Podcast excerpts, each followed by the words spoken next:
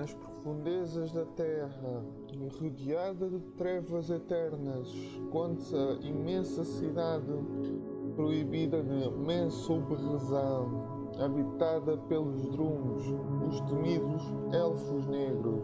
A cidade é governada por um complexo sistema de casas em constante batalha. No meio dessas batalhas nasce uma criança com olhos púrpura. A criança de nome Dritz, destinada a tornar-se príncipe de uma das casas, cresce num mundo vil onde a sua própria família não hesita a conspirar, trair e assassinar. Surpreendentemente, Dritz desenvolve um sentido de honra e justiça completamente estranho à sua cidade. Será o nosso elfo negro Dritz irá encontrar lugar num mundo onde a crueldade é a maior virtude?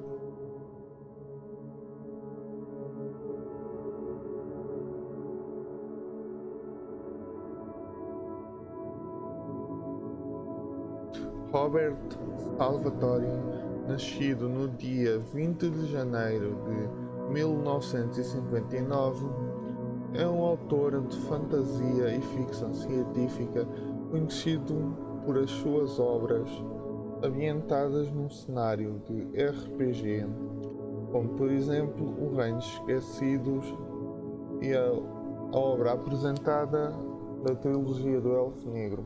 Também escreveu a série famosa de Star Wars A Nova Ordem Jedi.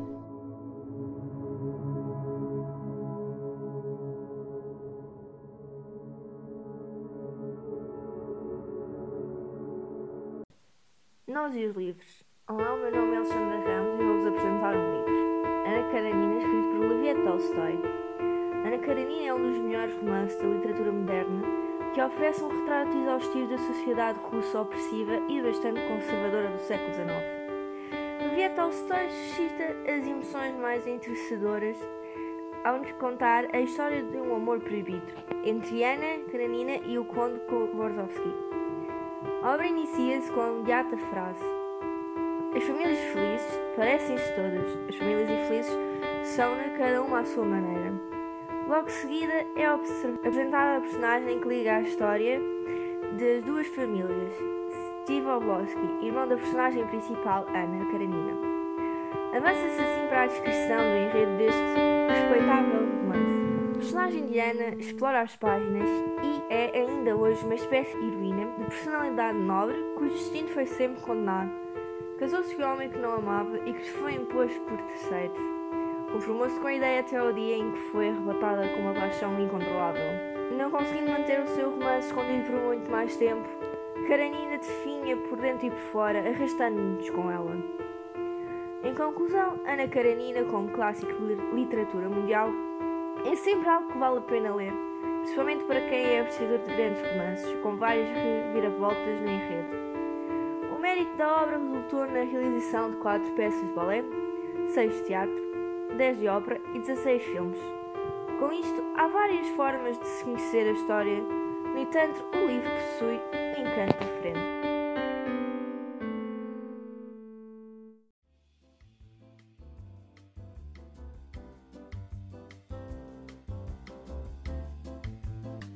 Ghost, de Jason Reynolds. Castle Crenshaw, ou Ghost, como ele próprio se intitula, é um miúdo considerado problemático. Vive sozinho com a mãe e uma das coisas que mais gosta é descobrir novos recordes do Guinness. Um dia, Ghost passa por uma equipa de atletismo que está a treinar e fica com vontade de experimentar. Ghost impressiona todos os presentes com a sua incrível velocidade e o treinador convida-o para entrar na equipa, mas com uma condição: ele tem de ter um bom comportamento e bons resultados não só na corrida, mas também na escola. Não é assim tão fácil manter-se fora de sarilhos, mas Ghost entrega-se no grupo e aprende as maiores lições com os seus erros e com as revelações dos colegas e do próprio treinador. Ao longo do livro, é Ghost quem nos conta a sua história, que nos revela a importância do desporto, da amizade e da capacidade de sacrifício para se superar na pista e fora dela.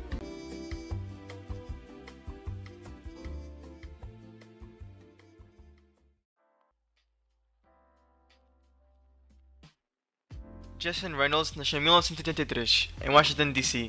Encontrou inspiração no rap para começar a escrever poesia aos 9 anos de idade, e é hoje um conceituado autor de ficção e poesia para jovens e adultos. Os seus livros recebem vários prémios e nomeações. Ghost foi finalista do National Book Award, best-seller do New York Times e considerado um dos melhores livros de 2016 pela Kirkus e pela Publisher Weekly. O desejo de Reynolds é nunca escrever livros chatos, pois já há muitos jovens que odeiam ler. Eu sei que muitos desses inimigos dos livros são rapazes. E eu sei que muitos desses rapazes que odeiam livros, na verdade não odeiam livros, odeiam tédio.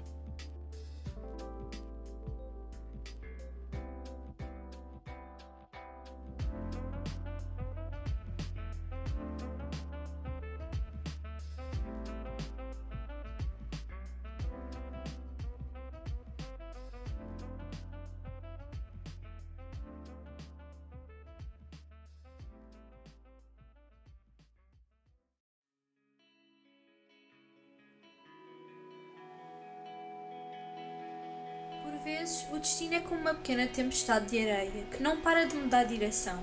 Tu mudas de rumo, mas a tempestade de areia vai atrás de ti. Voltas a mudar de direção, mas a tempestade persegue-te, seguindo no teu encalço. Isto acontece uma vez, e outra, e outra, como uma espécie de dança maldita com a morte ao amanhecer.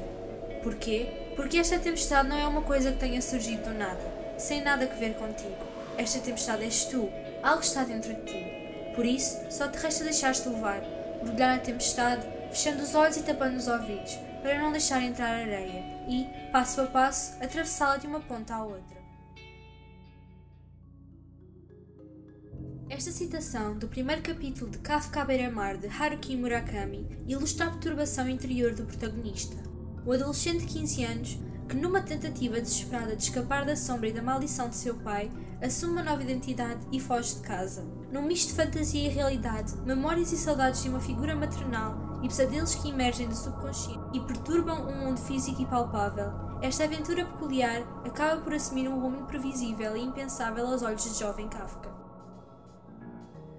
Publicado em 2002, Kafka à beira-mar narra as aventuras de duas estranhas personagens, cujas vidas, repletas de enigmas e carregadas de mistério, se interligam no universo literário recheado de histórias ocultas, viagens no tempo e fantasias oníricas.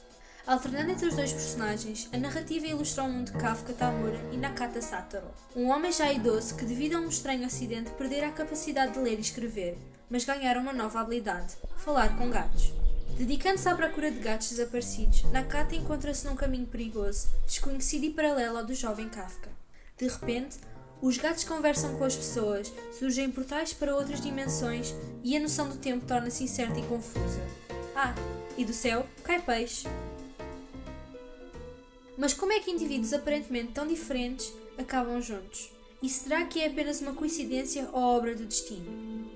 Na escrita de Haruki Murakami, a subjetividade e a colisão de opostos invoca nas suas obras representações magníficas do mundo, onde, segundo uma articulação pessoal, o sobrenatural, o histórico e o magnífico se unem em um só, dando origem a um universo tão irrealmente verosímil.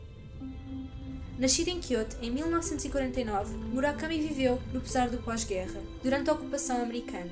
Cresceu em Kobe, uma cidade portuária onde as relações internacionais floresciam, e é nesse mesmo ambiente multicultural que viria a ser influenciado por autores de diversas origens, refletindo nas suas obras um sentimento de desilusão face à modernidade progressista e a sua deteriorização.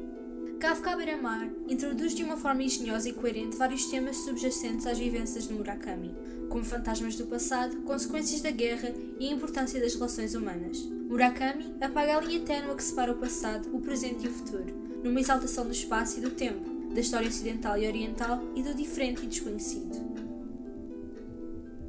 Kafka à beira-mar representa na sua virtude e essência a união do espaço e do tempo nas aventuras de Kafka e Nakata, onde os mesmos exploram a beleza do passado e do presente, e talvez do futuro, através da arte, do fantástico e das banalidades da vida.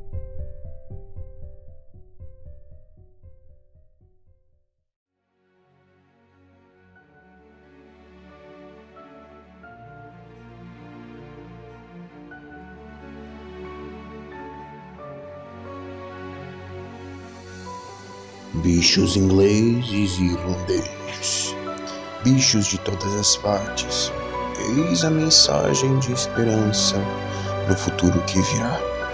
Cedo ou tarde, virá o dia, cairá a tirania, e os campos todos da Inglaterra, só os bichos caberão.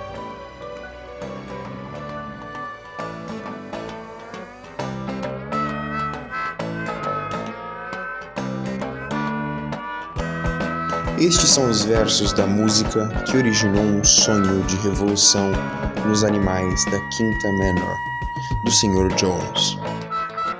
O Triunfo dos Porcos é um livro que conta a história épica de como os animais transformaram a velha Quinta Manor do Sr. Jones na Quinta dos Animais, organizada e gerenciada pelos próprios através de uma revolução. No entanto, algo acontece na administração da quinta que a distancia do sonho que deu origem à revolução.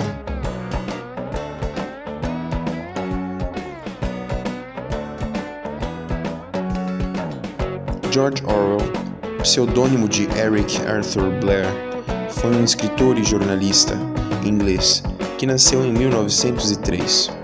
Sua obra é marcada por uma inteligência perspicaz e bem-humorada uma consciência profunda das injustiças sociais, uma intensa oposição ao totalitarismo e uma paixão pela clareza da escrita.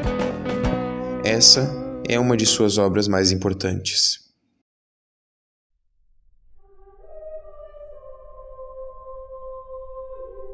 O poeta José Maria dos Reis Pereira foi um dos escritores mais prestigiados de Portugal. Representou grande parte do modernismo ao fundar a revista Presença, Fez contribuições para os jornais portugueses mais relevantes e, por fim, desafiou o Estado Novo, tendo parte no movimento de Unidade Democrática. Escreveu vários poemas, peças, romances e ensaios, para os quais se dedicou ao estudo de notáveis escritores, tal como Luís de Camões e Florbela Espanca. As suas obras focam-se no tema de conflito entre Deus e homem e entre sociedade e indivíduo e uma análise crítica da sociedade e das relações humanas. Estas características remetem-nos à sua obra Poemas de Deus e Diabo. Publicada em 1925, foi a primeira obra em que utilizou sob o pseudónimo de José Régio. É um livro repleto de poemas no qual a reflexão assume o relevo. Reflexão entre Deus e homem, indivíduo e mundo. Essa reflexão proporciona uma dolorosa autoanálise que registra em literatura num tom misticista, escrevendo sobre a problemática da solidão e complexidade das relações humanas.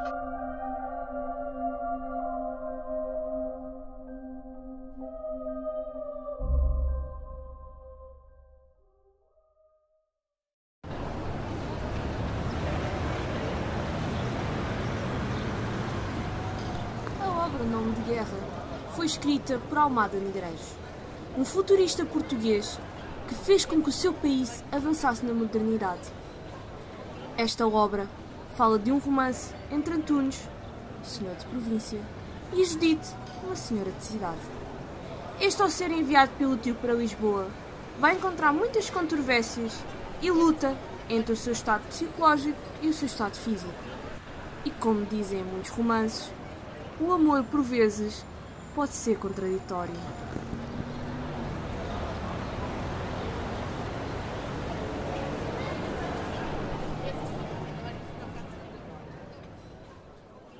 Alguém devia ter difamado Joseph Kay, pois certa manhã, sem que tivesse feito qualquer mal, foi preso. Esta frase pertence ao livro Processo, de Franz Kafka. Sua personagem principal é Joseph Kay. Trabalha num banco de renome onde possui um alto cargo de extrema responsabilidade. Mas no dia em que completava 30 anos, foi detido no quarto da pensão onde vivia, acusado de um crime que não havia cometido. Todo o desenrolar do livro baseia-se na busca da razão por que fora acusado e quem o teria feito. Não obtendo grande sucesso com as suas buscas, encontra-se desesperado por respostas que nunca lhes são dadas. Mais tarde, é presente a juiz, mas aparentemente a audiência nunca aconteceu. Este processo parece nunca ter um fim e não fazer o mínimo sentido. O autor pretendia com este livro criticar toda a burocracia da época, pois a corrida pelo poder e a Primeira Guerra Mundial provocaram grandes instabilidades judiciais. Este tema ainda se mostra bastante atual, pois a justiça ainda apresenta grandes falhas. Nesta obra, o tribunal é mostrado como superior à esfera mundana, percebendo assim o descontentamento do escritor, pois as pessoas que exerciam o direito eram arrogantes, frias e sem compaixão pelo povo. O autor também evidencia o tribunal da sociedade, critica todos aqueles que julgam sem razão, todos aqueles que criticam e fazem o mesmo. Toda a obra mostra a podridão da justiça, tanto como da sociedade. Esta é composta por 10 capítulos, sendo o último denominado o fim.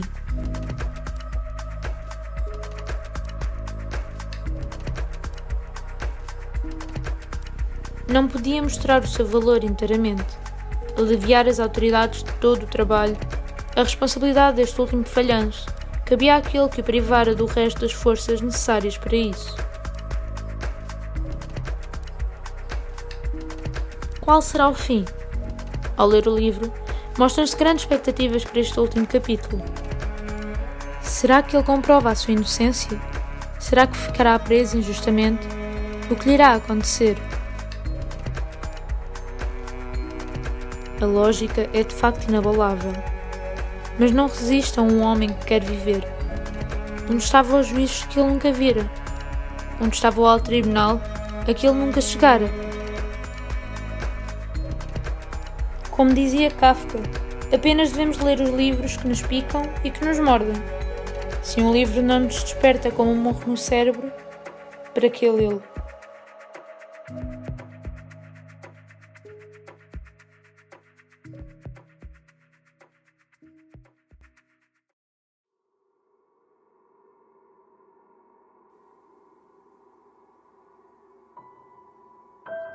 De Dorian Gray este romance, escrito por Oscar Wilde, um irlandês protestante convertido ao catolicismo, é uma obra-prima da literatura britânica, um exemplo da literatura poética e uma crítica à Inglaterra vitoriana. A obra foi publicada pela primeira vez como uma história periódica e, apesar de se terem censurado cerca de cinco centenas de palavras, ofendeu imensos críticos literários.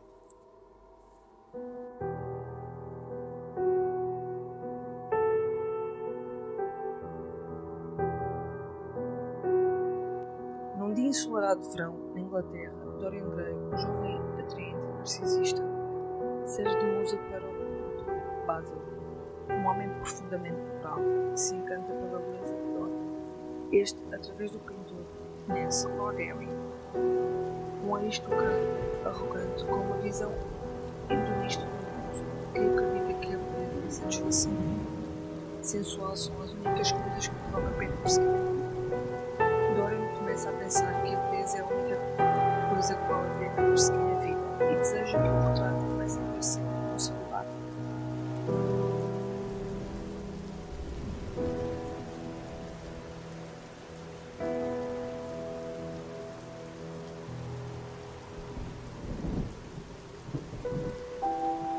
Que tristeza!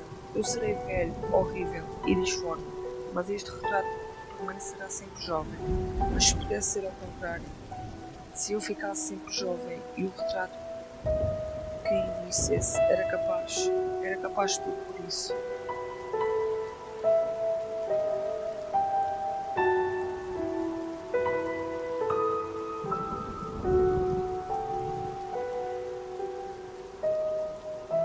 Esta foi a frase do seu destino.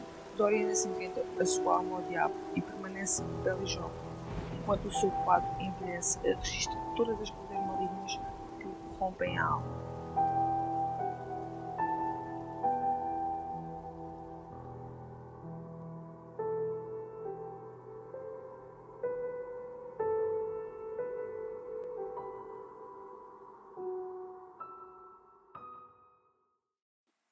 Os Informadores. Quando o jornalista Gabriel Santoro publicou o seu primeiro livro, não imaginava que a crítica mais implacável fosse ser escrita pelo próprio pai. O tema parecia inofensivo, a vida de uma amiga da família judia, chegada à Colômbia em fuga da Alemanha nazi, pouco tempo antes da eclosão da Segunda Guerra Mundial. Por que razão terá o seu livro sobre Sarah Gutermann ferido o pai a ponto de o levar a humilhá-lo publicamente? Que segredo imprevisto esconderão aquelas páginas? O que alimentará a raiva e a alienação do patriarca? Impelido pela morte misteriosa do pai num acidente de automóvel, Santoro decide indagar a verdade antes que o passado lhe escape por completo. A investigação irá destapar impensáveis traições e segredos da história familiar, na dolorosa reconstrução do retrato da família. Sombrio, complexo, enigmático, acabará por descobrir um episódio sinistro do seu país nos anos de trevas da Grande Guerra. A catástrofe que deixou a Europa em escombros e tocou milhares de vidas no outro lado do Atlântico. Juan Gabriel Vázquez é o autor do livro Os Informadores. Nascido em Bogotá, Colômbia, em 1973, vive desde 1999 em Barcelona. É autor de várias obras como A História Secreta de Costa Aguana, Os Informadores, entre outras. Oficina Multimédia B, 12 E, Gonçalo Correia. Boa tarde a todos os ouvintes. No episódio de hoje vou dar a recomendação de uma leitura muito boa para quem gosta de algo com um caráter mais realista. O livro tem como nome Se Isto é um Homem e o autor é conhecido como Primo Levi. Uma curiosidade sobre o autor é que, além de escritor, ele era químico. Agora, sobre o livro, ele conta quando Levi foi para Auschwitz durante o período da Segunda Guerra Mundial, mais precisamente 1944. Foi pertinho do final da guerra. Levi escreveu este livro porque sentiu a extrema necessidade de compartilhar o que viu nos 11 meses em que esteve lá, pois queria que nós, os leitores, vivenciássemos o que ele passou. E ele conseguiu passar perfeitamente o que foi aquele quase um ano de sofrimento e caos. Durante a obra é analisado o comportamento humano e a humanidade em si, expondo as humilhações que lá se passavam, pois as pessoas eram chamadas apenas por um número que era tatuado em seus corpos, além de perderem seus bens e sua dignidade, já que eram torturados de forma tenebrosa. A leitura deste livro é muito, mas muito suave.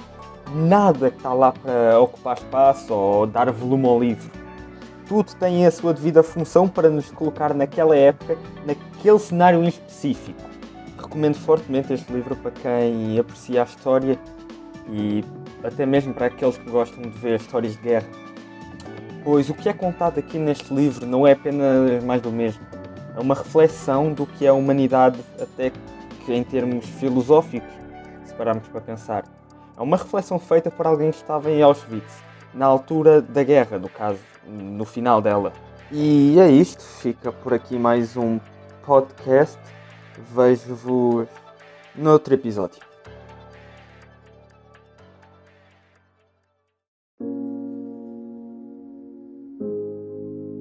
Vinte poemas de amor e uma canção desesperada. Foi a primeira grande obra do chileno Pablo Neruda. Publicada a 15 de junho de 1924, foi escrita quando o poeta tinha apenas 20 anos de idade. O seu conteúdo está relacionado aos primeiros amores e, por consequência, às primeiras ilusões afetivas do escritor. Nesta obra, Neruda cruza o erotismo da poesia que celebra o corpo da mulher com o seu gosto pela natureza. Nestes poemas, é frequente que dois planos se cruzem, havendo uma certa identificação entre o corpo feminino e o mundo natural. Neruda compara a solidão resultante da ausência da amada ao escurecer provocado pelo crepúsculo. Os beijos e os carinhos a dois são como a produção de mel pelas abelhas. A dependência pelo amor intenso é comparada com a necessidade de diário e alimento. E os momentos carnais vividos com a outra metade são tão intensos como as tempestades no mar e as agitações do céu. Eis que manhã chega de tempestade em um coração do verão. Como alvos lenços de adeus passeiam as nuvens, e o vento chacode com suas mãos andarilhas. Incontável coração do vento batendo sobre o nosso silêncio enamorado. Como toda a poesia de amor juvenil, estas contêm o exagero e a extravagância de um impulso do autor pouco contido e sem qualquer experiência de vida. Em 20 poemas de amor e uma canção desesperada, temos um jovem Pablo Neruda, extremamente passional e platónico. Assim, as suas poesias tornam-se sinceras e cheias de uma força arrebatadora, como são típicas dessa idade. Ao mesmo tempo, estas são infantis e completamente desvinculadas da realidade.